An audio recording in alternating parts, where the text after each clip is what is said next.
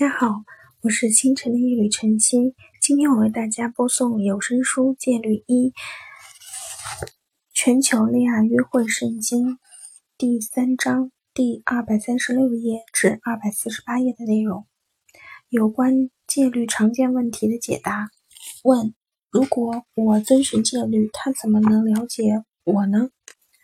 答：在约会的时候，你就是真正的自己，表现的神秘一点。跟欺骗的差别可大了，又不是让你撒谎，只是别那么快的把自己的秘密说出去而已。你不能提到诸如婚姻啊、未来啊、孩子啊，不要过多的暴露某些问题，或者回答那些让你感觉不舒服的问题。比如说，如果他问你，像你这种好姑娘，为什么还没有结婚？你可以随意的回答道：“我还真没想过这事儿。”然后转移话题就行了。也不要说些沮丧的话，比如说“我已经六年没有约会了”，或者说“要说个认识靠谱的男人还真难”。也不要说冷嘲热讽的话，“本小姐月薪太好了呗”。其实你不用回答他的每一个问题。在你头三次约会的时候，不用跟他讲过去的约会史。如果他老问你这个问题，要么这个人就不怎么样，要么是对你不怎么感兴趣。要是男人真的对你有意思，他不会让你觉得不舒服。其实你大可不必担心，真正的你将来肯定会大放光彩。你的谈吐、外表、笑容都是独一无二的，这些都是可以帮助他发现你是个与众不同的女人。问：如果我遵循戒律，他怎么知道我喜欢他呢？如果他在星期三之前约你星期六晚上出去，那你就答应他，你只管面带微笑、热情、开心的跟他约会。让他觉得跟你相处很有意思，感谢他带给你一个美好的晚上，这样就知道你喜欢他啦。问：如果男朋友为我安排了相亲，我们的约会进展顺利，我如果打电话给朋友向他表示感谢，并告诉他我喜欢他吗？不行，不能打电话告诉你的朋友。但向他道谢，你告诉他对他的介绍的这个人有好感，这事儿听起来似乎有些不近人情、不识礼数。但是戒律给出的答案是，在心里记住朋友的好，将来再为他做点什么就可以了。你得让他打电话给你的朋友，打听你对他的看法。如果你的朋友问到了，也应该尽量不要让他那么直白，比如说，你可以说，好像还不错，我们在一起挺开心的。问：戒律对所有男人都管用吗？答：来说幸运，答案是肯定的。不管他来自于哪个国家，不管他从事的是什么工作，戒律对他所有的男人都管用。我们相信所有的男人喜欢挑战，如果他们。不首先采取行动，那是因为你们之间没有擦出火花，他们没有对你感兴趣而已。有些女人总是不那么想，说什么有些男人不喜欢说话，所以女人应该主动。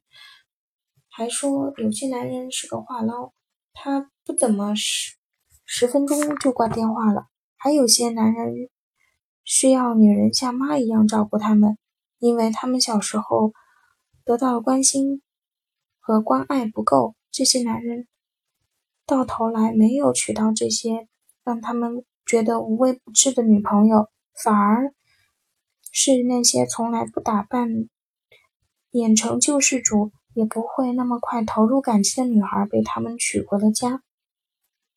比如你在恋爱讨论会上或者约会活动上认识一个男的。在那个地方，大家可以畅所欲言的谈论感情，也不会有什么戒心。但是即便如此，你也应该遵循戒律。男人就是男人，他们天生就喜欢挑战。即使参加周末自我修养的研讨会，或者去西藏寻找心灵治疗，也不例外。问：我的问题不在于遵不遵循戒律，而是在哪找到好男人？你们有什么好戒律建议吗？答：戒律并非寻找好男人指南，而是遇到好男人后如何表现。但是，既然许多女人都向我们询问如何认识靠谱的男人，我们倒乐意给你们一些建议。我们给出两个建议：第一，如果你不在在家里，就有很多机会去认识男人，所以别窝在沙发上了。记住，靠谱的男人只需一个就行了。第二，你记住，不要盲目的出去，应该频繁的跟单身男士光顾的地方，而不是跟那些结过婚的、带着孩子夫妻一起地方一起混。为什么不试试以下这些呢？一、参加地中海俱乐部之旅，或者跟单身者一起外出度假；二、教堂或者别的一些做礼拜的地方；三、去公园慢跑；四、参加健身俱乐部；五、参加一些男性主导的体育运动，比如高尔夫、潜水、滑雪；六、在报纸或者杂志上刊登征友广告；七。在戒律所报名。八、跟朋友一起去滑雪小屋。九、跟朋友去高档餐厅吃饭，不要老是去路边小饭店。十、去听讲座或者去参加签售售书的活动，那些地方能够吸引男人。十一、跟人一起去度假。十二、请朋友介绍。不过无论你去哪儿。无论你做什么，都不要主动跟男人搭讪。你不要坐在或者站在男人旁边，眼巴巴的希望他注意你。问：如果我在约会的时候不能谈论自己的感情，不要谈论过去的情史，那我到底应该说什么？答：体育、政治、最喜欢的书、最喜欢的电影，谈论博物馆、因特网、工作、天气、吃饭的事儿。约会可不是心理治疗，应该谈论自身以外的话题，可以聊的话题多的是。问：现在这本书这么流行，要是男人直截了当的问你是在我身上用戒律吗？所以才不会给我打电话吧？该怎么回答？答：你应该说什么戒律？要是他觉得你压根就没有听说过这本书。嗯，然后就此打住。你还记，你还得记住，不是男人问你什么就得回答什么。但是如果你觉得一定要说点什么，你可以说：实际上，我这人平时不怎么喜欢打电话。问：你怎么知道我是个你的真命天子？回答：如果你感觉很矛盾，我们建议你问问自己：我喜欢吻他吗？我愿意用余生厮守他吗？我喜欢听他的声音吗？喜欢跟他说话吗？喜欢看他跳舞吗？喜欢待人接物的方式吗？问：我和一个男的出去约会，他在约会结束的时候说要跟我开心的在一起，不会有不舒服的地方，或者再给我打电话，可他再也没有给我打电话，这是为什么？现在已经过去一个月。当时我还遵循戒律啊，我可以打个电话问问他怎么回事吗？答：遇到这种情况不要吃惊，很多女人都向我们说碰到过这种情况。有些男人说这样的话只是出于礼貌，有的男人的确玩得很开心，但他并没有想过再次约会你。遵循戒律的女孩不会老对这样的事物耿耿于怀。我们不建议你打电话给他，主动追求男人，或者让他下不了台，这是违反戒律的行为。无论他说什么话，都有可能伤害你的感情。问他如果从洛杉矶搬到纽约，而他的家人、亲朋好友都在西海岸，在他拜见我的朋友父母之前，我要怎么去见他的父母朋友呢？答：尽可能等到他把你介绍给他的家人朋友后，你再去见他的亲朋好友。如果他真的爱上了你，他可能会在他父母面前说起你。问：在派对上该和男人眉目传情或者冲他微笑吗？答：如果他看着你，你可以看着他。当然，如果他冲你微笑，你也可以对他笑一笑。但是，你做什么事情都不要主动，不要主动挑逗他。不要站在他面前让他注意你。当然了，如果嗯他盯着你看，你也不要故意低头躲避他的目光，或者背转身对着他。你只是不要主动，但是还是要礼貌。问：我不想把家里的电话告诉给刚认识的男的，那我可不可以记下他的号码？打电话给他呢？答：不把家里的电话给陌生人是出于安全的考虑，这个可以理解。我们建议你想个办法，让男人先主动联系你。你可以把你的工作电话或者个人语音信箱号码留给他，好让他采取行动。这样，你也可以继续保守着你的隐私，同时还不会违反戒律。当然，如果没有别的办法，你干脆等一个星期再给他打电话好了。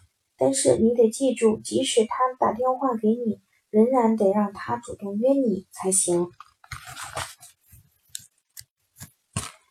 最后的奖赏：二十个额外的公告。一，你已经恋爱了，可刚刚才知道戒律，你该怎么办呢？从今天开始遵循戒律。二，无论你在约会期间还是在打电话的时候，不要老说些培养什么感情、两个人在一块的话，也不要谈论你需要应该怎么满足之之类的话。你说话的语气不要像婚恋书籍教你的一样。